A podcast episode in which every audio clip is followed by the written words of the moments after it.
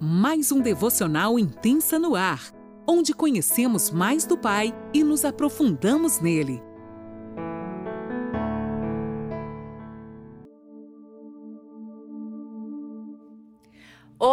Bom dia. Mais um dia se inicia e eu, Laninola, falo com você de Criciúma, Santa Catarina. Seja bem-vindo a esse ambiente profético e que o Senhor nesse dia capture seu coração para mais pertinho dele. Hoje a gente vai estar tá dando continuidade ao Evangelho de João a partir do capítulo 8, versículo 1 ao 11. Você pode me acompanhar aí, eu vou estar lendo na NAA.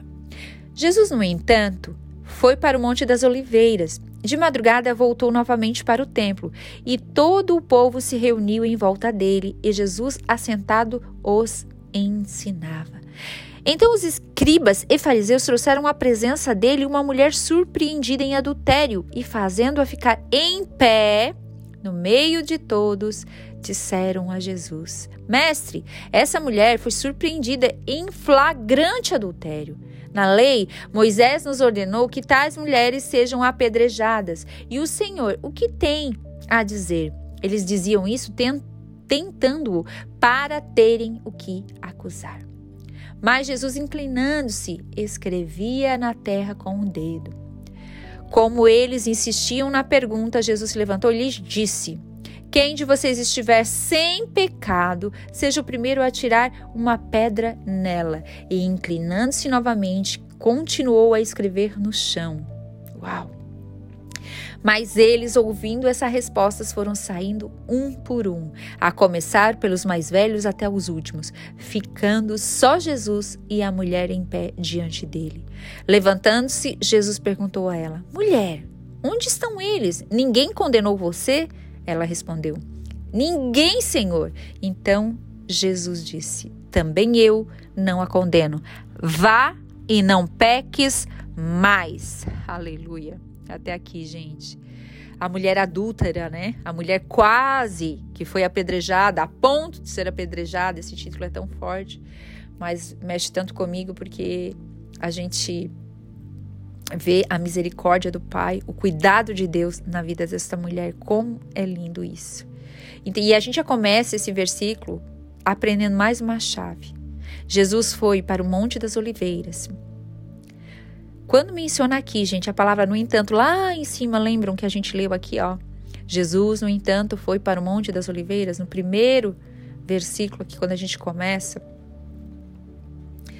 Esse, no entanto, de alguma forma, fica entendido que ele não estava mais no mesmo lugar. É como se eu dissesse assim: eu vou subir, não vou descer, mais ou menos isso. E a gente lembra que lá no último, quando a gente fez ontem, lembram que eles estavam lá discutindo no último episódio do devocional. Eles estavam lá discutindo e depois da discussão e, e, papo, e coisa vai, papo vai, papo vem, eles foram tudo para sua casa. No entanto, Jesus foi para o Monte das Oliveiras. O que que Jesus fazia no Monte das Oliveiras, gente? Ele foi conversar com o Pai. Mais uma vez a gente aprende que cada passo que Jesus dava, antes de tudo, de qualquer coisa, ele já havia perguntado ao Pai como deveria fazer, que ele deveria fazer. Então ele estava lá ensinando, ele já sabia o que ele ia dizer para essa mulher adúltera, gente. Ele já estava sabendo como se portar, porque ele já tinha ido conversar com o pai e o pai já tinha lhe dito. Assim somos nós, né? Ele perguntou para o Senhor, para o pai: Pai, o que eu faço? Qual a diretriz? O que tu tem para mim? O que, que eu faço agora? Vai acontecer isso, isso, isso. Então, quando eles vieram para acusar com aquela mulher, acusando a mulher e já querendo colocar Jesus em xeque-mate, ele já estava preparado porque ele teve uma conversa com o Pai antes. Nós devemos perguntar para o Senhor quais as diretrizes a serem tomadas diante das circunstâncias, sejam elas vindouras ou aquelas que já estão acontecendo aqui e a gente não sabe como agir. Jesus já tinha tido essa conversa com o Pai em seu tempo com o pai, eu fico aqui imaginando, né? Claro que conjecturando um pouco, né, gente? Ele pegava uma cadernetinha, sabe? Um lápis. Aquelas cadernetinhas quando a gente era criança que tinha aquelas. Quem tinha venda aí sabe o que eu tô falando. E ela na venda anotava para depois o pai e a mãe lá pagar. Então ele pegava aquela cadernetinha bem simples, uma canetinha e ia escrevendo tudo o que o pai dizia para ele fazer. Por isso eu falo sempre, né, gente? Preste atenção no que o pai está te dizendo, não perca nada. Por isso que a gente precisa anotar. O segredo de como devemos agir e gastar, investir nosso tempo é com o Pai, tá tudo no Pai, tá tudo ali. Como está a nossa vida? Nós temos tirado esse tempo, gente. Vamos para casa como esses fariseus? Ah, tá, afinal de contas eu não concordo. É isso mesmo, minha vida é assim, a minha vida é egoísta. Eu vou olhar só pro meu eu. Ou a gente segue o exemplo de Jesus e nos sentamos no Monte das Oliveiras e ouvimos as diretrizes do céu para nossa vida. Como é lindo quando a gente para e ouve a voz do Pai. Porque isso aí é o segredo do sucesso, quando a gente ouve a voz do Pai. Mesmo que para nós e para o mundo seja derrota, a gente sabe que quando a gente obedece a Deus, é sucesso garantido para o propósito de Deus na nossa vida. Porque a palavra fala que todas as coisas cooperam para o bem daqueles que amam a Deus. É só até aí? Não, tem mais um pouquinho. Aqueles que vivem segundo o seu propósito. Então, para nós que vivemos segundo o seu propósito, mesmo que ao nosso ver seja negativo, a gente sabe que vai ter um fim positivo. Então, a gente vê que pela madrugada Jesus voltou ao templo e estava ali em pé ensinando. Quando mais uma vez os, os abençoados fariseus, né, quiseram colocá-lo em xeque, trouxeram-lhe uma mulher adulta. Eu imagino ela ali passando vergonha e eles bem abafado querendo falar mal da mulher. Olha, mestre, a gente pegou ela em adultério e foi em flagrante, gente. Eu acho que essa mulher estava ali de qualquer jeito. De repente não deu tempo nem dela se vestir. Ela passou muita vergonha. Para pegar essa mulher dessa maneira, eles devem ter invadido a casa dela, arrombado as portas e muito mais. Ela deve ter chegado ali de repente até envolvida nesse lençol, como eu falei para vocês e fizeram ela passar o maior vexame. Devia estar desesperada, chorando, toda suja. Uau, isso me dá até uma dor na alma. Ela devia ter levado tombo, devia ter tropeçado, porque eles devem ter agarrado ela pelo braço. Vocês imaginam? Tô aqui conjecturando, mas eu tô imaginando a cena, gente. Porque eles pegaram ela, a palavra fala que foi em flagrante. Aí eu já tô fazendo um filme aqui, né? Eu já viajo, eu já sou assim mesmo. Então disseram: na lei de Moisés diz, essa tal pega desse jeito devia ser apedrejada. Estavam ali para cumprir a lei. E, lá, no caso aqui, eles estavam se referindo a Deuteronômio 22, 22 e a Levítico 20, 10. Mas só que eles estavam aqui, se depois vocês vão lá e leem esses dois versículos, vocês vão ver. Porque aqui era uma meia-verdade que eles estavam aqui eh, falando para Jesus. Eles não estavam falando uma verdade completa. Porque a lei dizia o homem e a mulher. Uma coisa que, que eu sempre pensei e sempre questiono. Por que, que eles levaram só a mulher? Afinal, ele havia cometido o mesmo adultério. Por que, que o homem não estava ali junto? Se eles têm tanto zelo pela palavra de Deus, então deveriam ter apresentado o homem também, vocês não acham? porque a lei dizia que os dois deveriam morrer, os dois deveriam ser apedrejados. Mais uma vez, eles provam quem são. Não estavam ali por amor à lei de Deus, mas para, de alguma maneira, acusar Jesus. Então, eles usavam a lei, não amavam a Deus e muito menos a lei. Usavam a lei como um benefício próprio para os seus próprios interesses, para eles tirarem vantagem. De alguma maneira, eles queriam de alguma forma reinar. Eles são o rei, eu que mando, sabe? O, a, como a gente tem falado, tem aprendido, é o orgulho, né? Eles queriam reinar. Outro dia, gente, eu estava ouvindo alguém falando sobre essa palavra reinar, e é muito interessante. Ele falava que o ambiente que a gente foi criado nos ensina como reinar. Então, uma pessoa que cresceu numa família que só falava de dinheiro e poder, ela aprendeu que para reinar, ela precisa ter o quê? Grana. Para poder mandar nos outros, ela tem que ter grana. Eu lembro que por ter uma infância muito difícil, né, a gente passava muitas dificuldades, inclusive financeira o ambiente opressor, né, autoritário por conta do meu do alcoolismo do meu pai, gente, era muito difícil. E eu pensava quando adolescente, quando eu crescer, eu vou estudar, vou me formar, ganhar muito dinheiro e ninguém vai mandar em mim. Eu lembro que eu dizia, homem nenhum manda em mim, porque eu tinha aquela presença opressora do meu pai. Né? E como, como eu falei ali, né, todo o alcoolismo, acabava que ele era muito autoritário dentro de casa.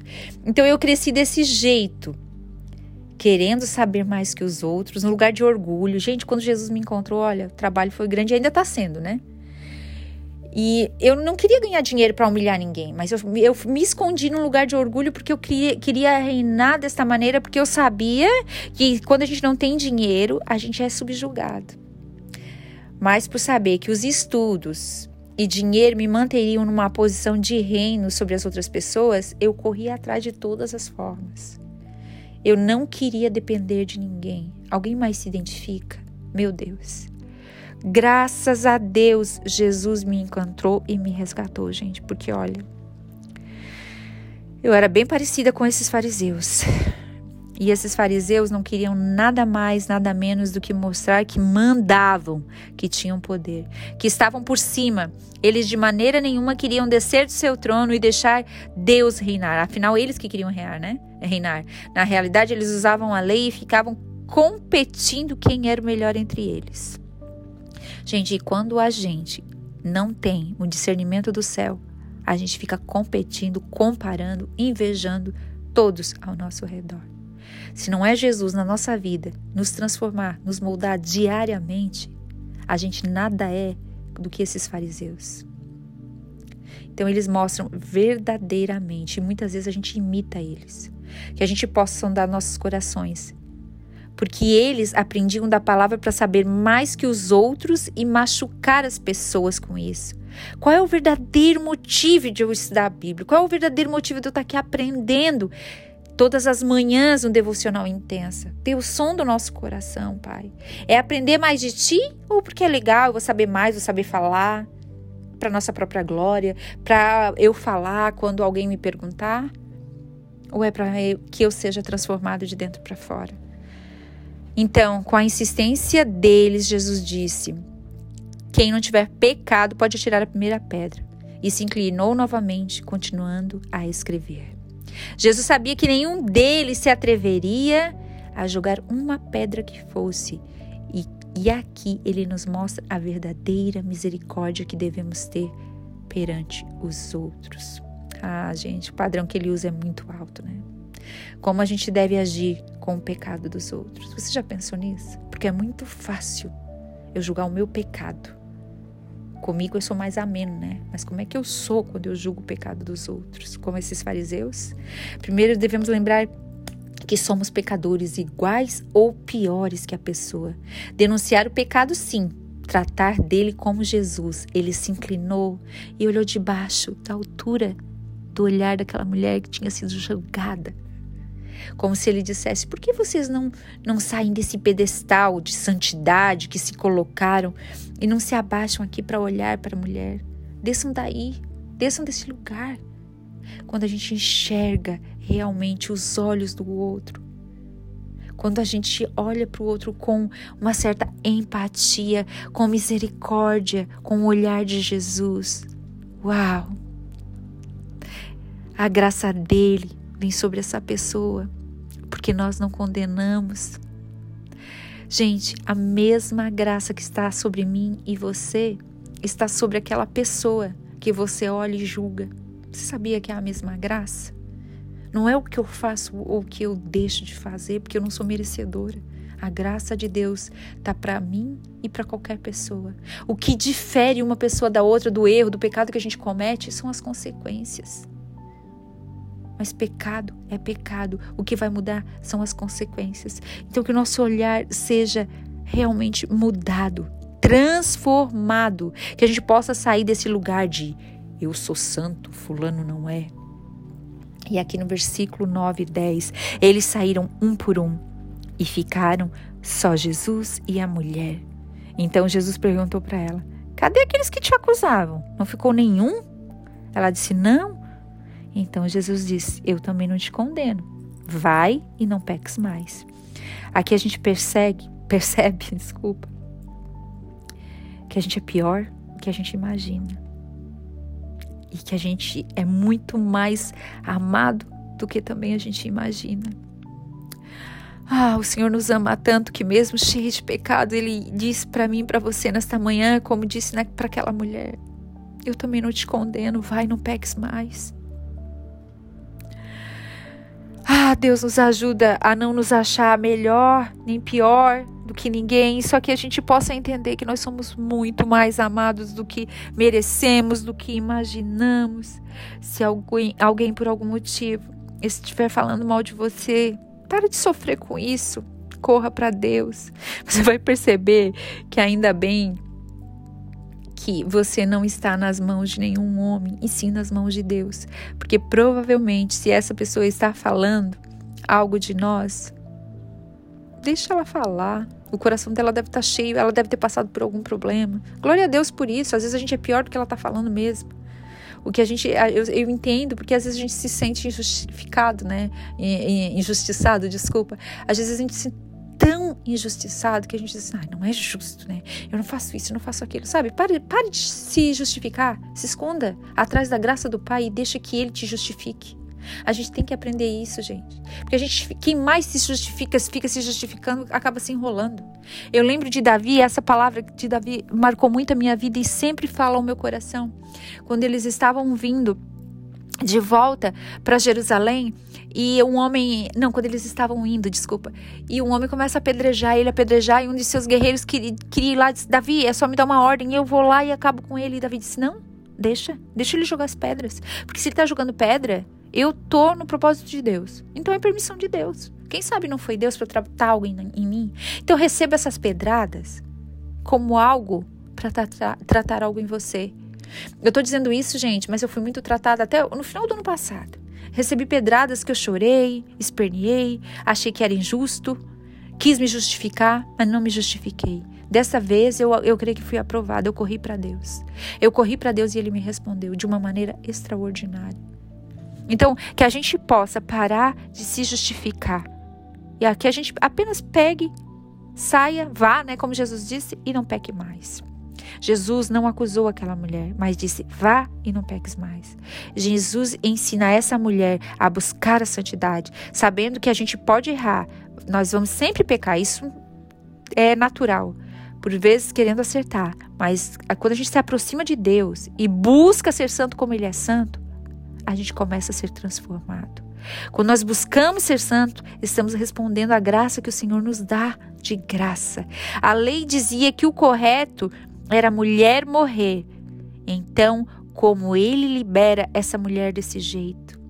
Uau, você deve estar pensando isso. Ele assumiu o pecado dela lá na cruz, assim como assumiu o meu e o seu pecado. Então, que a gente possa ser misericordioso como Jesus é. Que a gente possa ser mais parecidos com Ele. Amém? Deus te abençoe.